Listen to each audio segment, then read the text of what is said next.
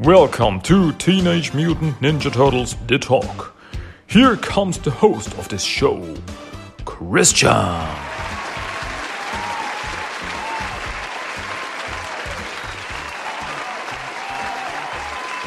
Hello, everybody.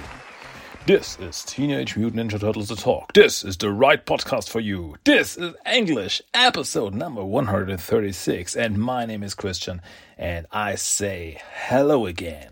Here we go again. Ha! That was cool. Um, yeah, here we go. Uh, nice to be back. Nice to have something to talk about. I mean, I have a lot to talk about because, you know, I mean, this is episode number 136. Uh, by now, you should know that this is a Teenage Mutant Ninja Turtles podcast, so I talk about Teenage Mutant Ninja Turtles. It's, it should not come as a surprise, but I'm just happy that this is the podcast you chose to listen to now, and yeah, I, I will deliver. I will give you content that you have something to listen to, that you, that something that maybe makes you happy. That, wouldn't that be awesome? Wouldn't that be great? That is like, ah, Christian, cool guy put a smile on my face and entertained me for half an hour or more. We will see.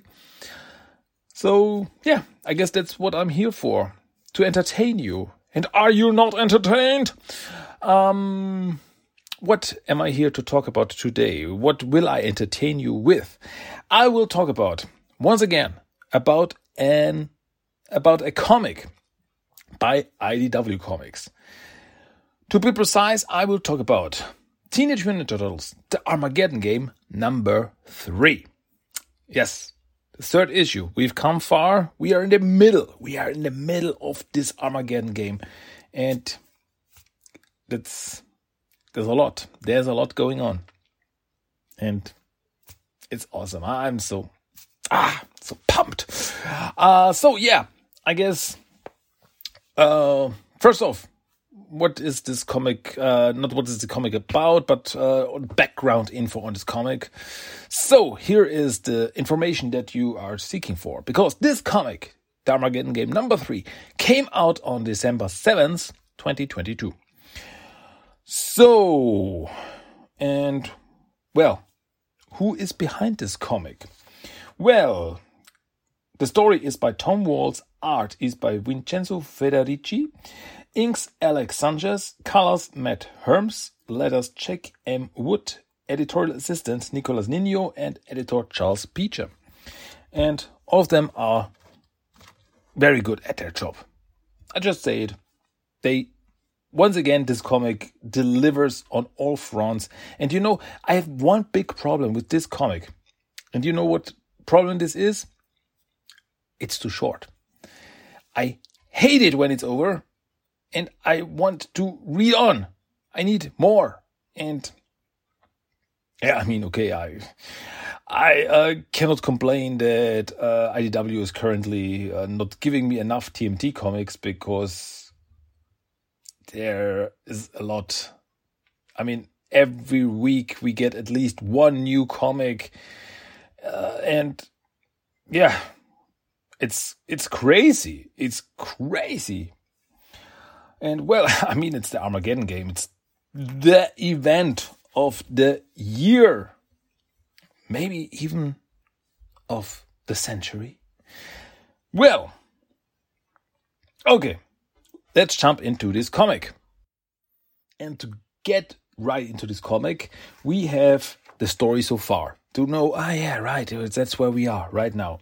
So we have the story so far here reads Recently, at Saki's behest, the TMNT split up in search of allies to help them bring down the Red King and his trio of terror. When Raphael's Bath, uh, where Raphael's Bath has taken him to North Brother Island in search of his old enemy, Old Hob, Leonardo, Michelangelo, and Saki himself have traveled across dimensions to seek aid from the neutrinos in finding a group of freedom fighters known as the Nova Posse, and a mysterious warrior called Cherubae. Meanwhile, Donatello and Jennika that me, meanwhile, Donatello and Jennika's efforts to protect Mutant Town have been nearly nearly nearly futile as New York City is being terrorized by a gang of imposters posing as the TMNT. So yeah, that's where we are. Everybody's got his problems. Everybody got his own story, if you want to call it that. Uh, there's a lot going on. There are fires everywhere, and there's so many story threads, and that they can't even contain them in one comic. It's not just in the Armageddon game, in the ongoing Armageddon game series.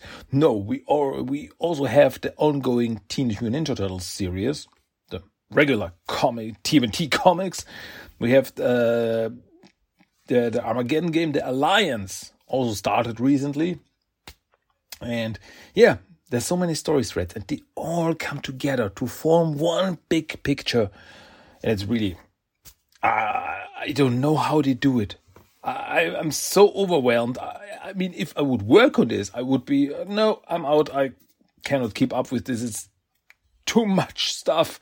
But they, IW, the guys, Tom Waltz and his guys and girls, they are able to, to, to fit it all together.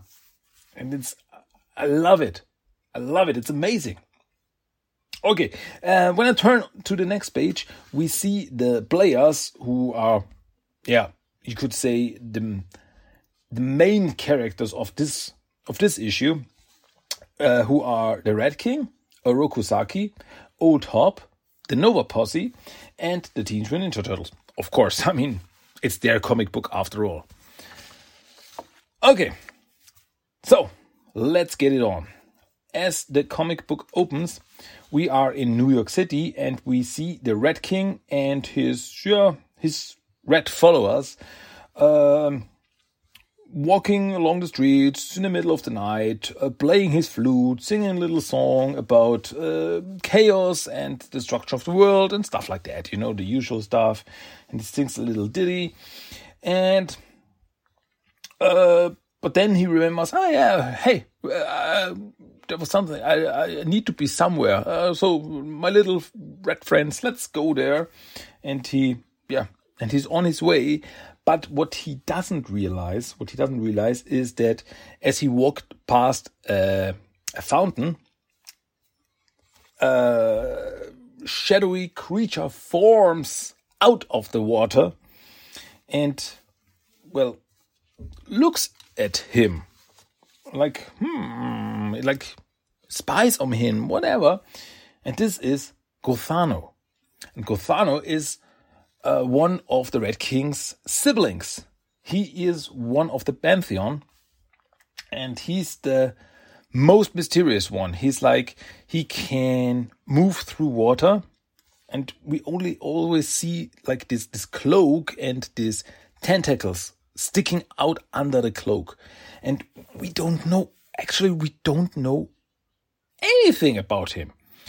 We know about the others like Manmoth, Jaguar, uh, Aka, Kitsune, of course, and all the others, but we know actually nothing about Gothano. I mean, well, he doesn't really talk a lot, so I'm really looking forward to find out more about him. So, well, I guess he's also gonna play his part in this whole storyline. Then we go to North Brother Island, an island uh, in uh, well near the coast of New York City, and there is Old Hob and uh, Herman, the hermit crab, and Raphael, and they well Raphael in the last issue um, contacted Old Hob with the help of Herman to get his help. And that's where we are right now. Uh, but Old Hob wants to build a new, like, a new home for mutants on this island because he says, uh, this is the place where we can live freely. Yeah, we have Mutant Town, but Mutant Town is behind walls and it's just one big prison. That's not what I want for mutant kind.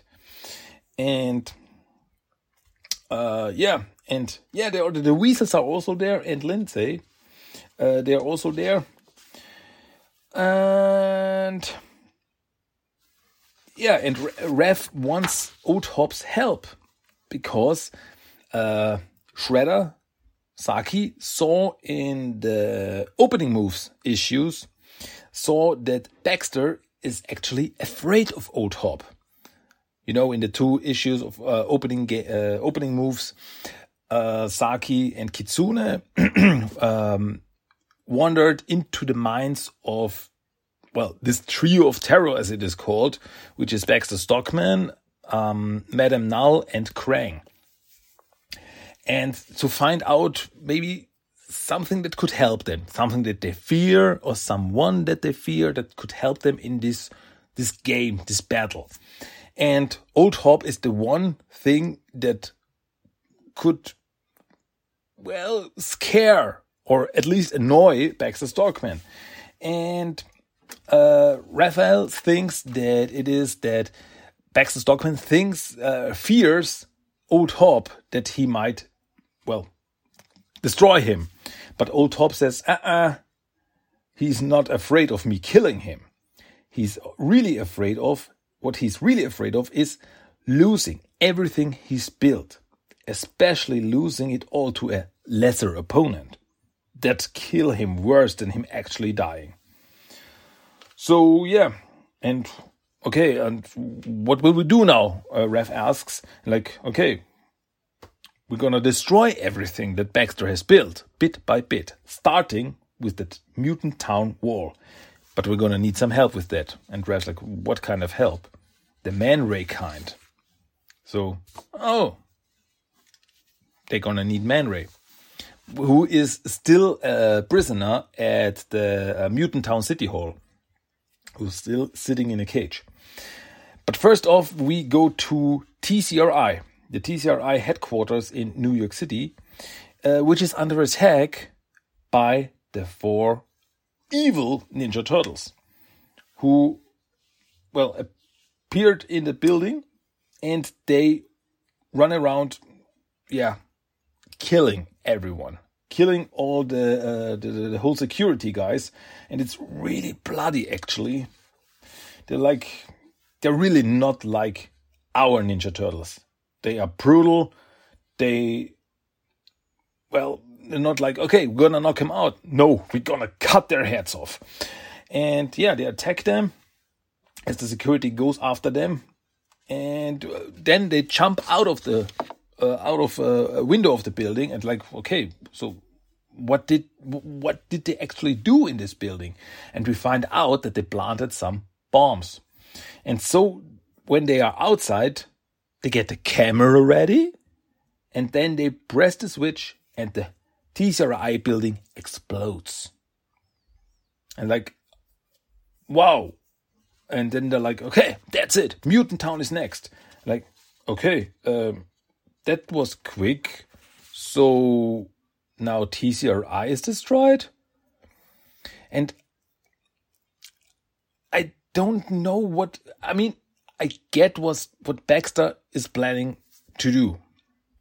What he wants to do with this whole situation with the the fake turtles, the doppelgangers, um, that he wants to create tension, and it already started. Just look at Mutant Town they they they are rioting there, um, and that's what Baxter wants. He wants to create a bigger rift between humans and mutants.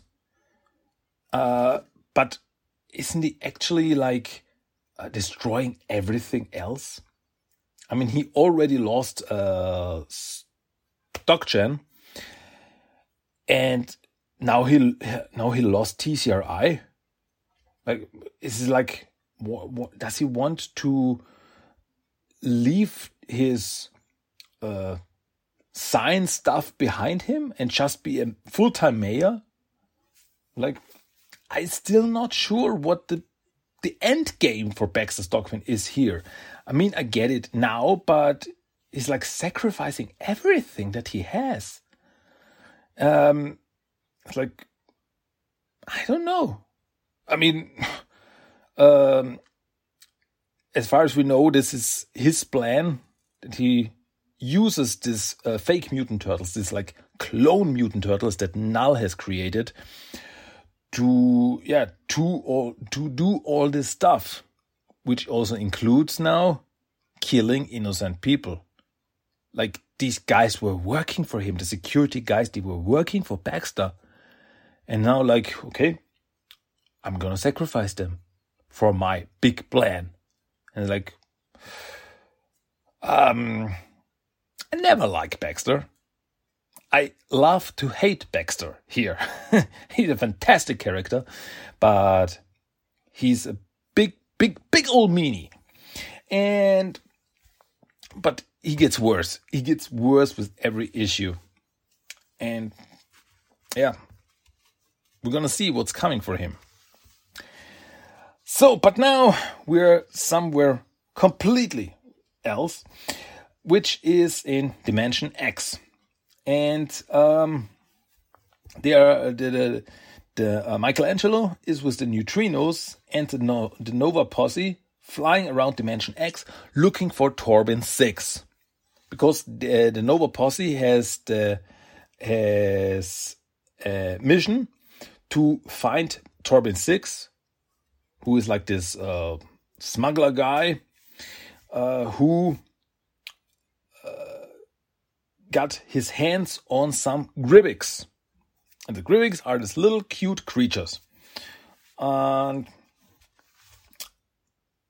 yeah, so they are all working together and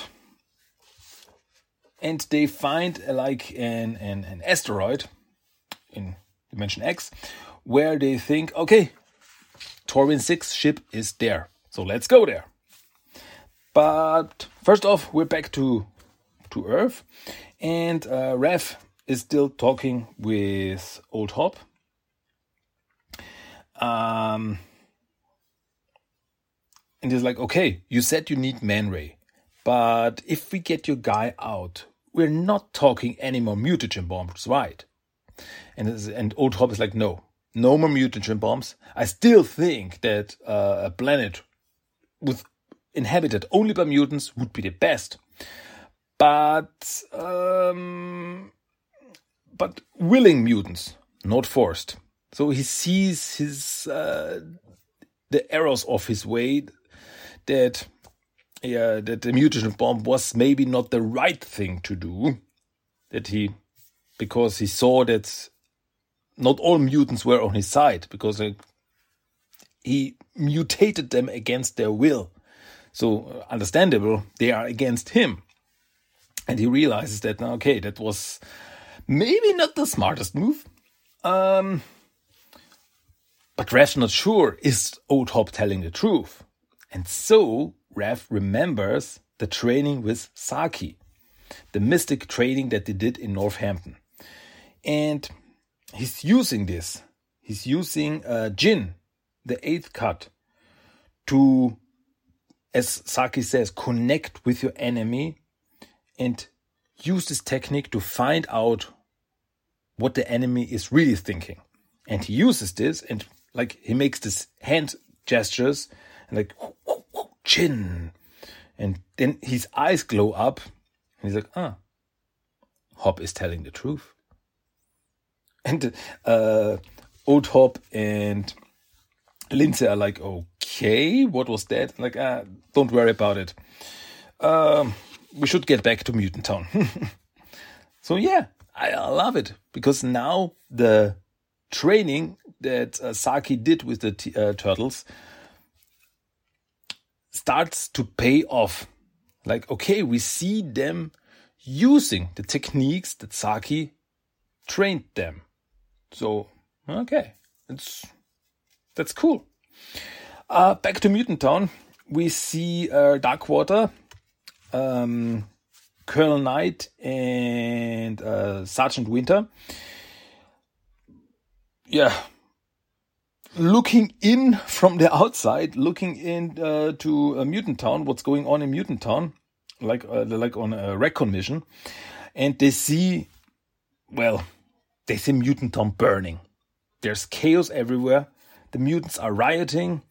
They like they're attacking each other because some are thinking, yeah, turtles are the good guys. Some think, no, the turtles are the bad guys, and they will destroy everything. No, they will help us. And so, yeah, Baxter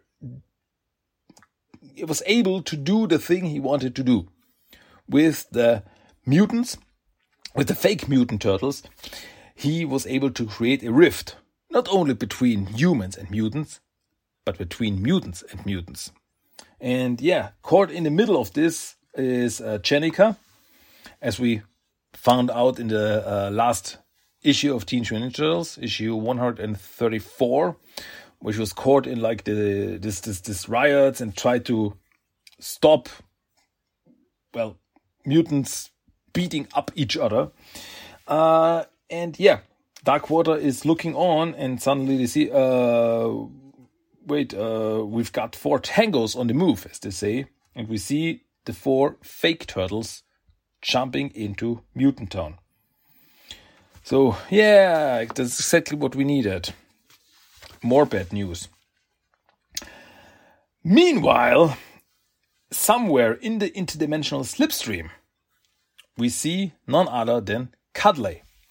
Cuddly, the transdimensional Cuddly, uh, who, is, who has in his mouth none other than Leonardo and Oroku because they needed Cuddly to get to dimension Z to find Cherubae, who will help them against Madame Null.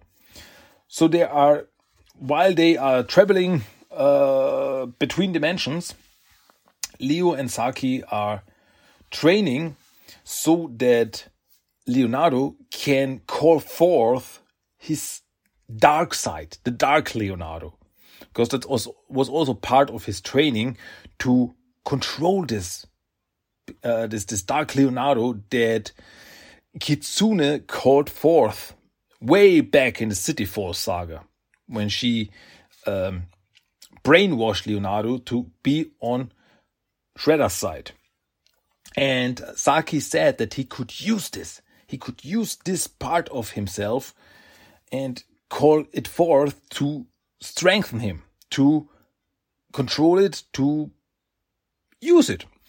And so he does, and he's able to, um, to use these mystical powers that uh, Saki trained him and transform himself into his dark Leo form. And suddenly he's standing there with this, uh, yeah, foot gear, the black bandana, and everything.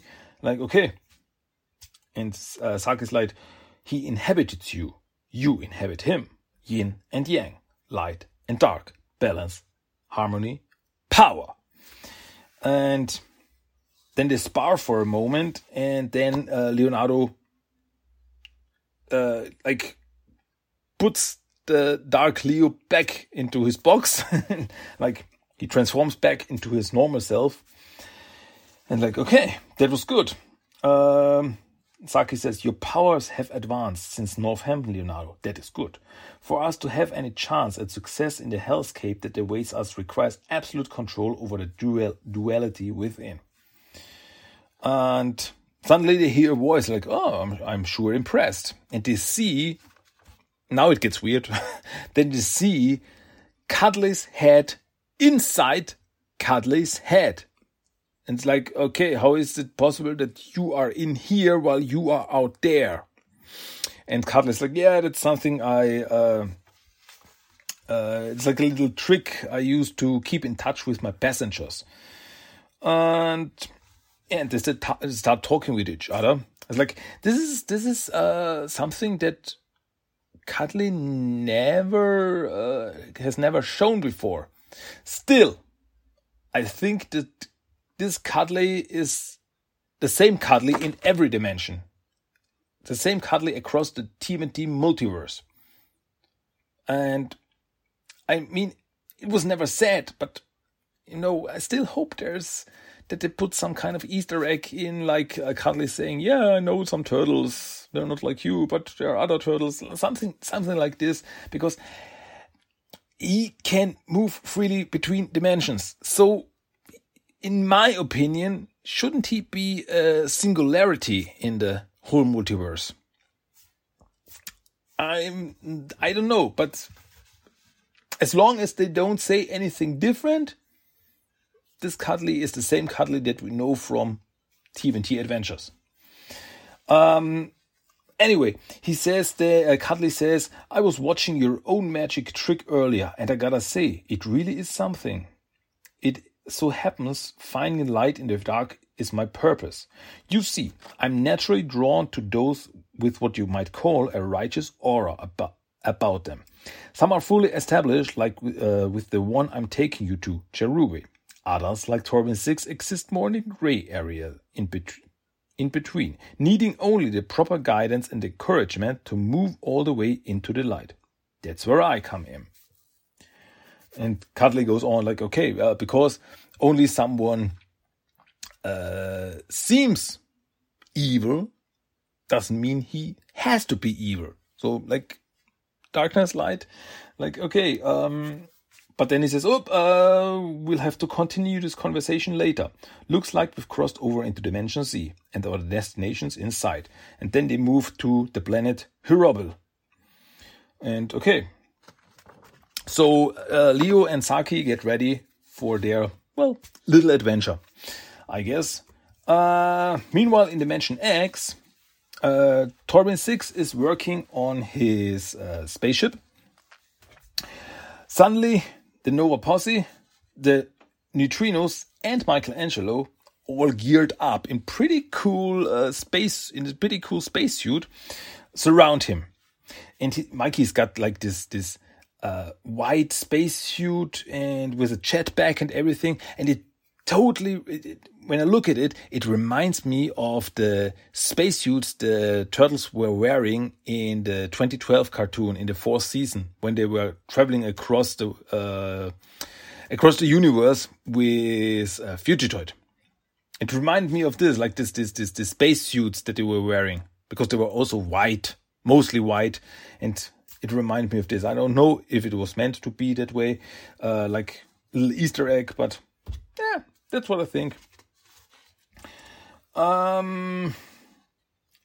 So anyway, they all surround uh, Torben Six like, yeah, we got you, and like, okay, um, Torben Six still keeps his calm. Is like, well, before I surrender, let me tell you about my contraband. Those sleepy little creatures aren't exactly what they appear to be.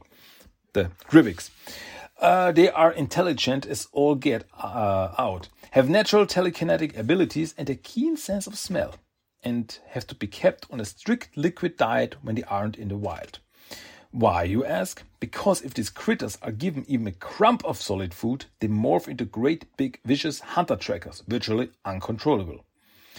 Why do you think those greedy idiots Stump and Sling had them?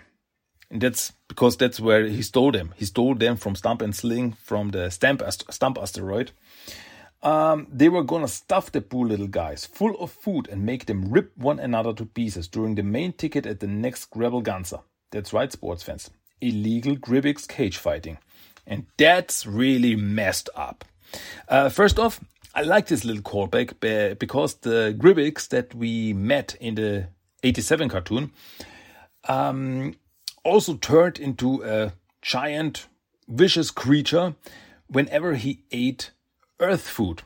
That's what was said. It was not like uh, he cannot eat solid food, but he cannot eat earth food. And when he eats something from earth, he transforms into this giant, big, vicious creature. Uh, so here it is. Okay, whenever they eat something solid, they get big, get aggressive, and that's what Stump and Sling wanted to use them. And Stump and Sling, um, remember, were introduced in the TMNT Adventures comics. And they were, yeah, they were businessmen. They had the Stump asteroid and they uh, were showing wrestling matches uh, there. And they did all this for money. But they were not bad guys. They were not really bad guys. They were businessmen. Yeah, they did it for money, but no one's really hurt they, uh, during all this. And now we find out that the Stump and Sling in this world, in the IDW Comics universe, they even go so far as to use innocent little creatures to turn them into vicious creatures to fight each other, to destroy each other, just for entertainment and for profit. And that's just messed up. That's really okay. And uh, Six goes on that he, uh, the uh, conservation group called the caretakers hired him to get them all to, to, to save them, to save them from Stump and Sling and to get them to an exotic species sanctuary on the Myvi meteor. And that's also something. Myvi meteor. At first, I was thinking about well, is this some place that we already know? Because we already know places like Stump asteroid or uh, and all these places, uh, Bellerophon. These are all already established uh, planets and places in the TMT multiverse. And I was thinking, huh, okay, Myvi meteor. But uh, then I saw a posting of this panel where Six was talking about these things uh, from none other than Michelle Ivy, and she was she was thanking for the shout out, and then it hit me: the Myvi meteor in this comic is named after Michelle Ivy, one of the biggest TMT fans in the whole world, and that's crazy. I mean, just think about it. They named a place in this comic after her. Just think, if I just think about it, if uh, the IDW guys ever did like, yeah, um, I don't know, let's go, let's go to the uh, to the Chris uh, Chris the Talk. I don't know, some some some mix of my name and the podcast or something like uh, the uh, Chris, which is like Christian and Arhar is my second name, like mixed together something. I don't know. If they ever did something like this, I I don't know. I think I would get a heart attack, and uh, yeah, I don't know. That would be crazy. I mean, I I I I, I totally go crazy when uh, Tom Waltz liked something from me on Twitter. Yeah, that was that was that's the most amazing thing for me. I mean, it, it is Tom Waltz, the guy who who is behind this these comics that I just love so much, and he likes something from me. That's that, that's the most crazy thing about it.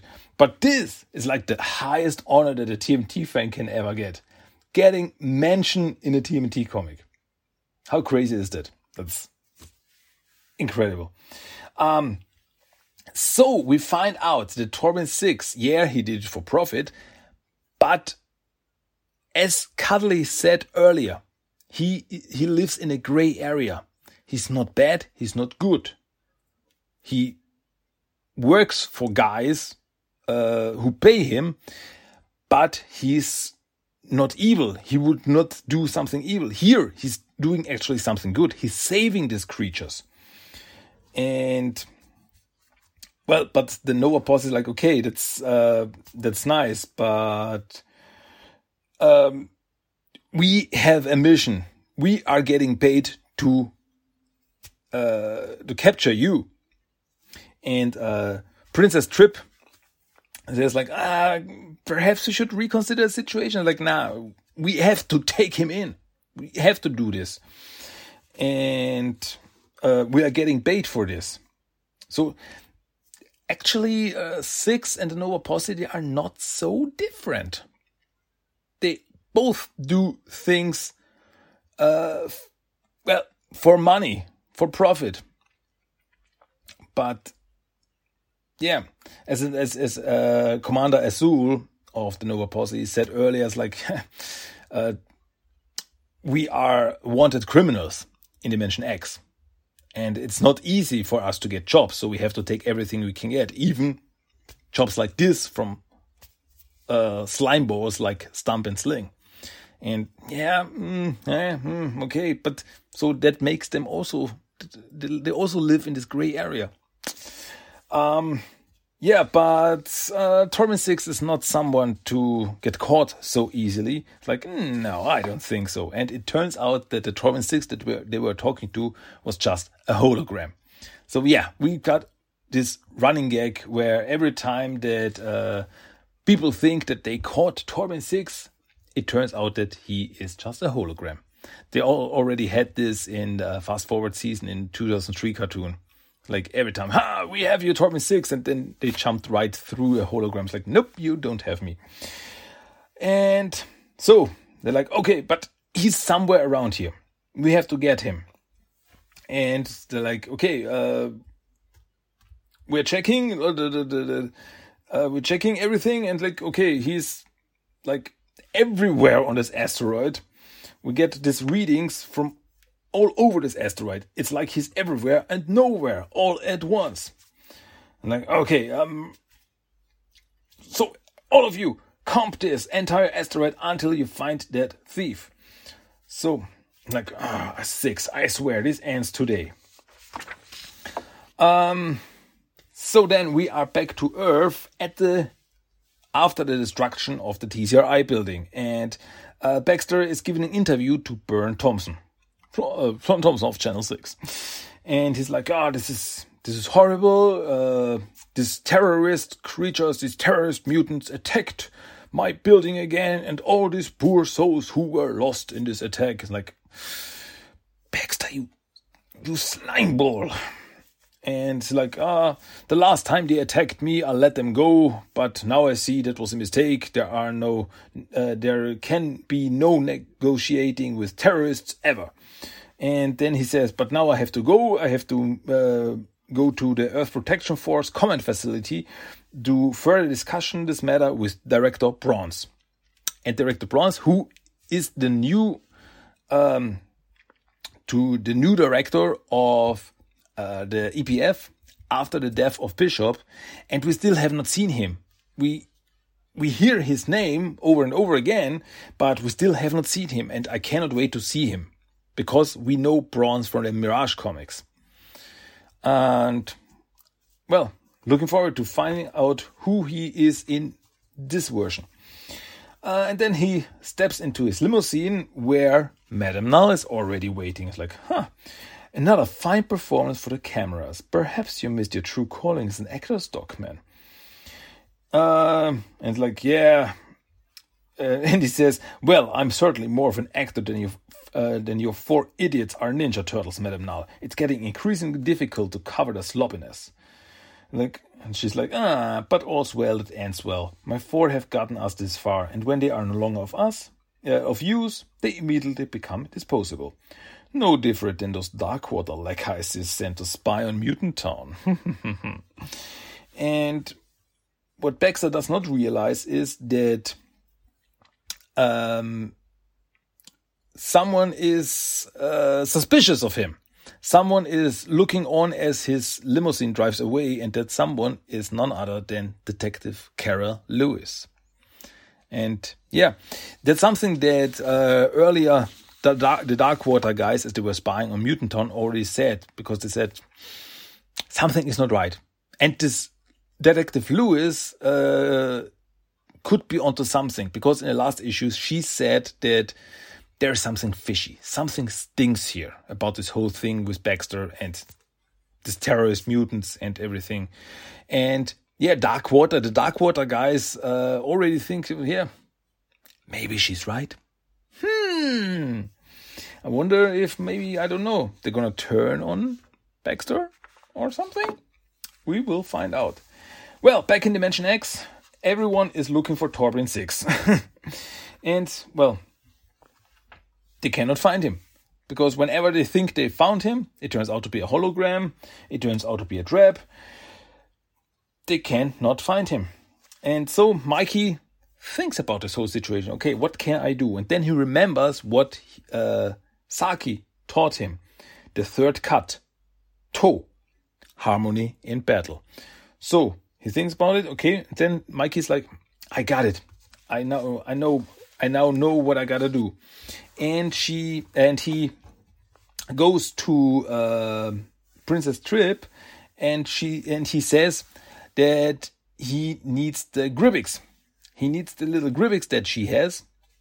And what does Mikey do? He's like, okay, I need the little guy's help, but first I'm gonna feed him. And Mikey feeds him a chocolate bar, and Trip's like, uh, do you think that's a good idea? Didn't Six say that it turns him into some kind of vicious creature? And like, um, and Mikey's like, yeah, he said that, but he also said that these guys are very good at tracking something or someone. So that could help him. And yeah, it really turns the Grybyx into his um, monster form. He uh, he turns into like this giant bear creature form. It's like Rrr! and Mikey's, but Mikey through the uh, technique that Saki taught him is like, okay, calm down. We understand each other because that's Mikey's. Uh, that's the thing that Mikey can do. He uh, can create harmony. He can connect with others. And that's what he's doing. He, he immediately calls him down. He calls the creature down, like, okay, come on, relax. Everything's fine. I just need your help. And he um, shows the Grybyx the, the blanket that he was wrapped in. Like, do you remember the guy who gave you this blanket? And the Grybyx smells the blanket and he immediately runs off. Uh, like, like what? What's going on? And Mikey, eh, I think it works. And uh, Mikey follows the Grybyx with his jetpacks, pretty cool. And yeah, he finds the real Torbin 6.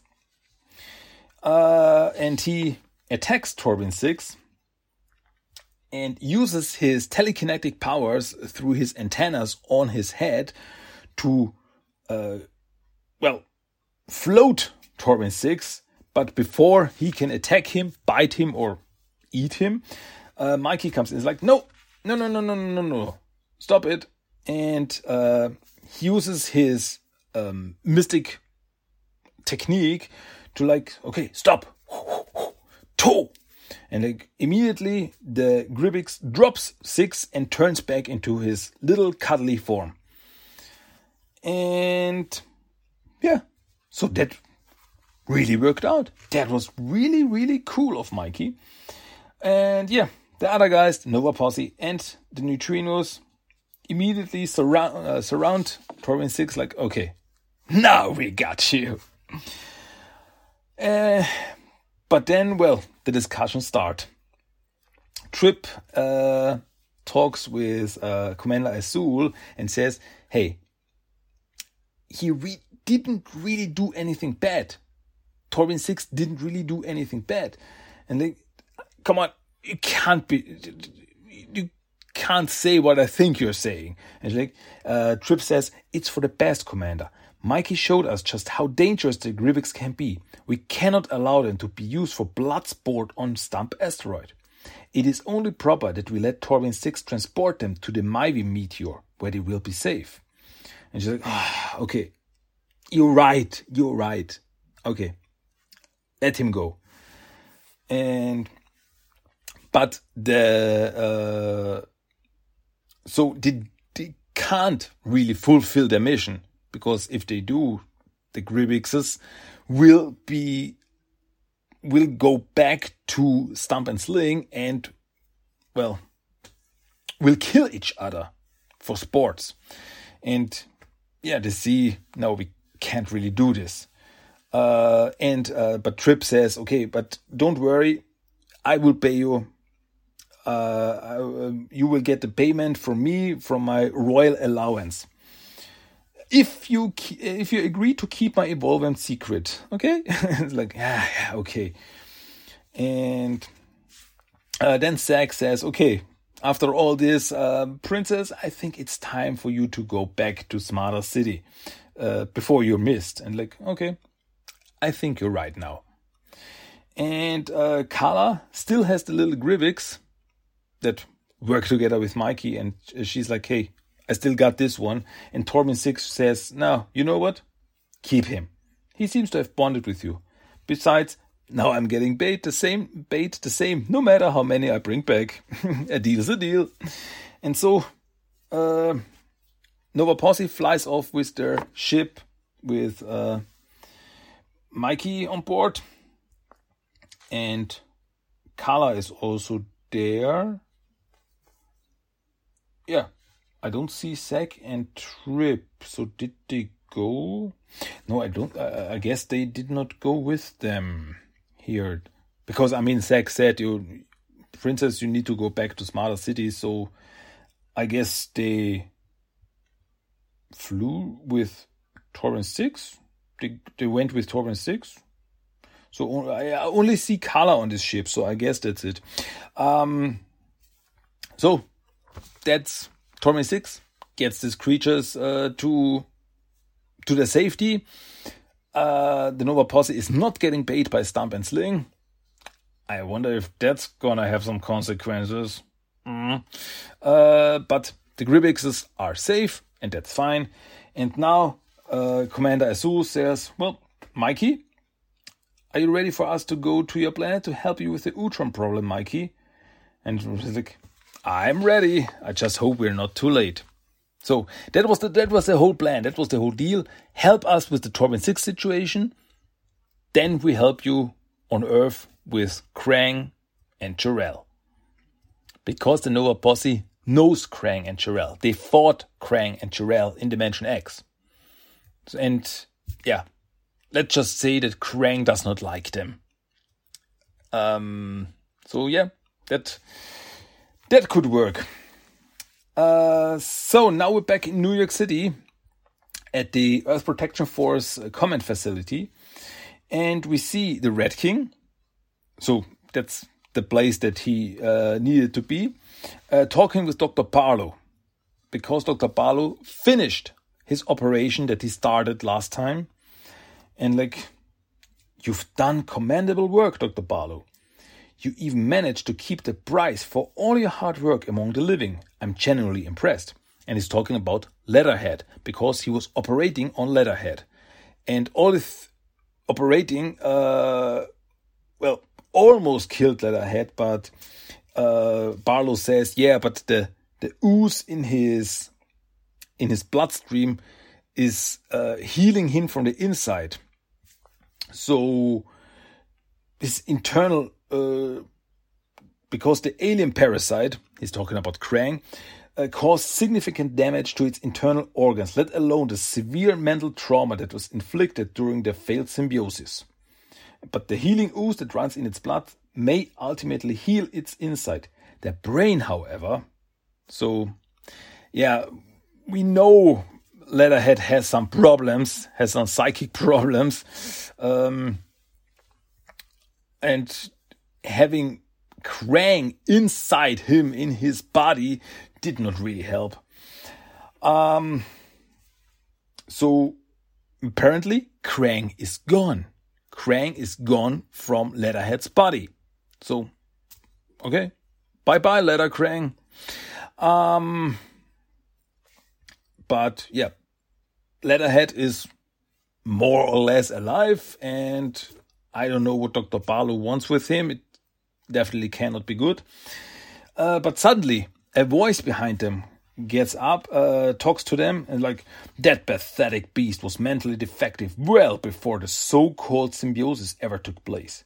And you would dare do well to keep your own self alive by more cautiously choosing your words, Doctor. Alien parasite? No. And then we turn the page and we see Krang. As I said, outside of uh, of Leatherhead's body, he was able. Uh, uh um, Dr. Barlow was able to operate to get him out of Leatherhead's body to stop the symbiosis, and we see now Krang in a new body, and that body is a metalhead body, and Krang is like sitting there in his uh, in in metalhead's uh, yeah, in his in Metalhead's uh, stomach, and he says, "I'm no parasite. I am Metal Krang." I'm like, what? To be continued. And with this, the issue ends. And that's what I meant at the start of uh, when I talked about this. That I read this, and, and, and it ends, and I immediately want the next issue. I like, I need more. Give me more. What happens next? What's going on? So Krang now has a new body. He is free from Leatherhead and he's now inside, uh, inside a metalhead body. I'm not sure if this is the same body that uh, if this is the metalhead that we saw well that was uh, at the end of uh, City at War uh, like before issue 100 when um, metalhead like i mean he had this, this this big hulking body. It was very dangerous but uh, he was stopped. He was shut down. And i mean it looks like this. It looks like this body because it's very big very bulky.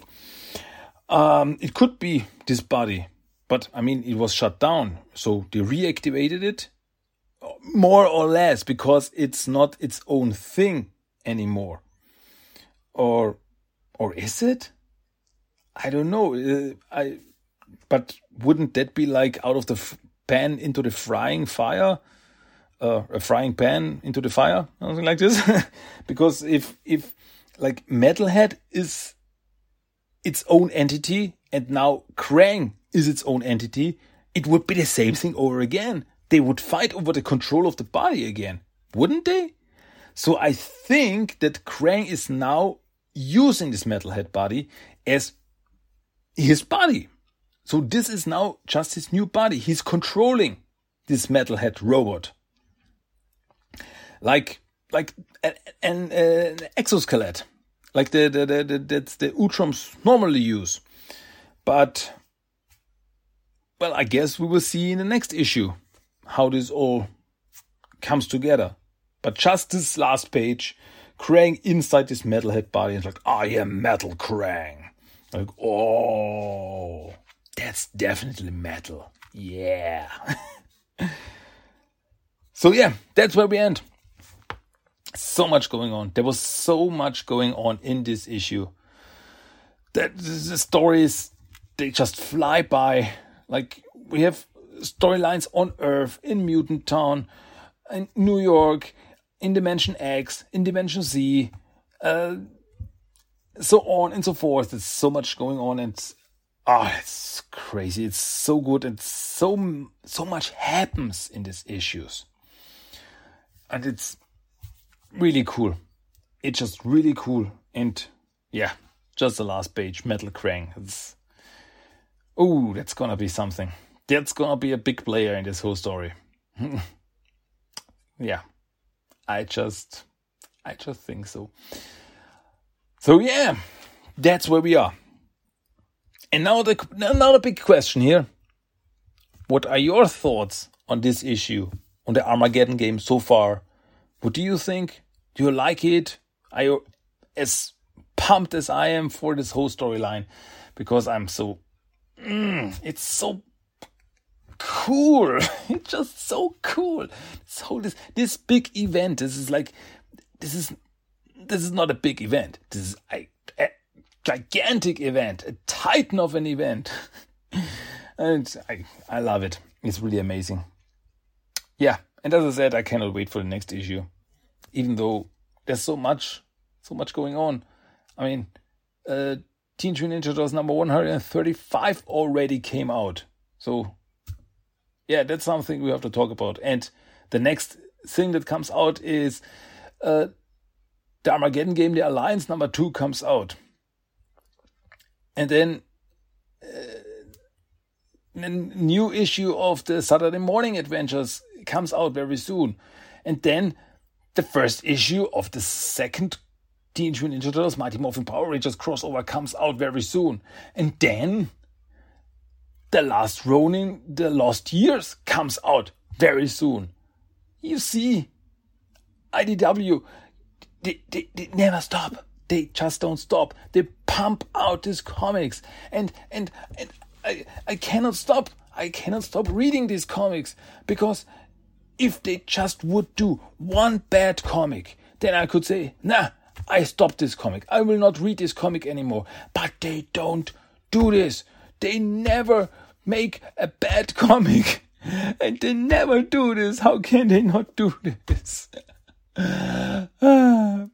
okay, I think I'm going crazy over here. Um, I guess I should stop. I should stop right now before I really have a mental breakdown or something. Um, so let's wrap up this episode of TMNT to Talk with the random quote of the day. A quote straight out of this comic. So here we go. Listen up, buckle up, and check it out. Here we go. Most know him as Six of the Black Blade, but just because he carries a black blade doesn't always mean you carry a black heart.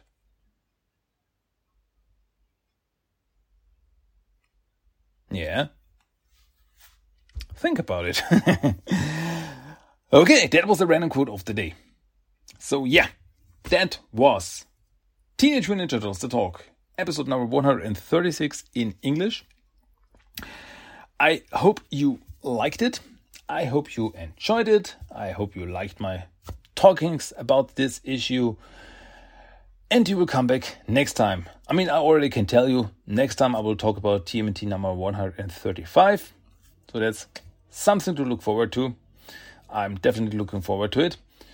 So, yeah, that's it from me for today. We are in the Armageddon game. This is amazing. or, as Old Hob said in this issue, that's a stupid name. um, so, yeah, I don't have anything else to say. That was it from my side. Come back next time. Be cool, be green, stay healthy. So, yeah, Cowabunga, I guess. Okay. You will hear me again very soon. Until then, goodbye. Cowabunga! That was Teenage Mutant Ninja Turtles The Talk. If you want to give me some feedback, send me a mail at tmnttalk1984 at gmail.com. You can find the blog at tmttalk.blogspot.com. Check at TMT Talk on Facebook and Instagram and at TMT Talk 1984 on Twitter. You can listen to every episode of the podcast on iTunes, Stitcher, and Spotify. Cowabunga!